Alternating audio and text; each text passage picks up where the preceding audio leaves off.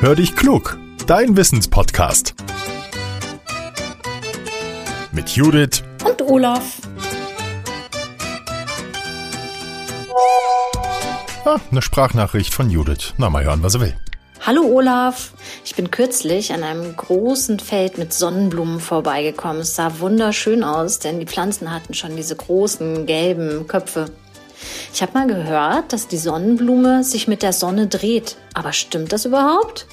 Hallo Judith, du, vielleicht haben sie dir ja nur einfach ein bisschen nachgesehen. Hm. Also ich habe mal gehört, Sonnenblumen drehen sich einander zu, aber wenn du recht hast, dann ist es anders. Lass uns mal genauer schauen. Wissenschaftler nennen die Sonnenblume Helianthus annuus. Sie blüht von Juni bis Oktober und viele Menschen haben sie auch in ihrem Garten, weil sie sie so schön finden. Ich habe übrigens auch welche. Die Pflanzen können unterschiedlich groß werden. Es gibt kleinwüchsige und echte Giganten. Und diese großen Sonnenblumen, die können mehrere Meter hoch werden. So ein Exemplar habe ich auch. Stand ich Aug in Aug gegenüber. Du weißt ja, ich bin zwei Meter groß. Also das war schon sehr mächtig. Fachleute wissen, dass die Sonnenblume eine ganz besondere Pflanze ist, denn in der Tat dreht sie sich zur Sonne.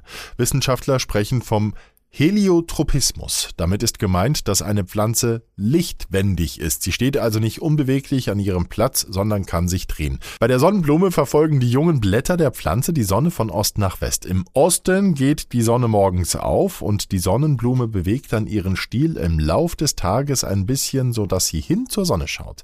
Mit diesem Trick bekommt sie viel Sonne ab und kann sich gut entwickeln. Und nachts da geht die Pflanze wieder in ihre Ausgangsstellung zurück. Wenn am Morgen dann wieder die Sonne aufgeht, beginnt alles von vorne. Ist die Pflanze reif, dreht sich der gelbe Blütenkorb übrigens nicht mehr, er schaut dann immer nach Osten. Und das hat auch einen Vorteil für die Pflanze, denn bekommen die Blüten morgens Sonne ab, dann kommen mehr Insekten angeflogen und die helfen bei der Fortpflanzung.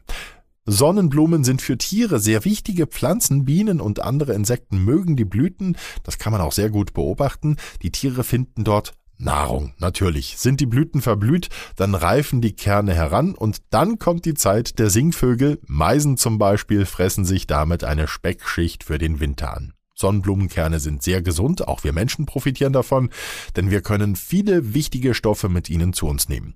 Und aus Sonnenblumenkernen werden zum Beispiel auch Speiseöl und Margarine gemacht. Wer Sonnenblumen im Garten haben will, der kann die Kerne im März schon mal in kleinen Töpfen vorziehen. Es entstehen dann Pflänzchen, die ab Mai draußen im Garten eingepflanzt werden können. Da ist es gut, die Erde zu düngen. Die Sonnenblume braucht viele Nährstoffe, um gut wachsen zu können. Außerdem sollten wir zwischen den Pflanzen genug Abstand halten, damit jede Sonnenblume Platz hat und sich entwickeln kann. Ich habe ja schon gesagt, wir haben so eine riesen Sonnenblume im Garten. Jetzt gucke ich mal, ob die sich auch über den Tag bewegt. In der nächsten Woche geht es um ich habe keine Ahnung, aber Judith hat sicher wieder eine spannende Frage für uns. Oder habt ihr eine? Dann immer her damit. Nehmt sie auf mit eurem Smartphone und schickt sie uns an hallo at podcast-factory.de. Abonniert uns gerne auch, wenn euch unser Podcast gefällt. Wir freuen uns darüber, denn dann seid ihr beim nächsten bestimmt wieder mit dabei. Tschüss, bleibt gesund, euer Olaf.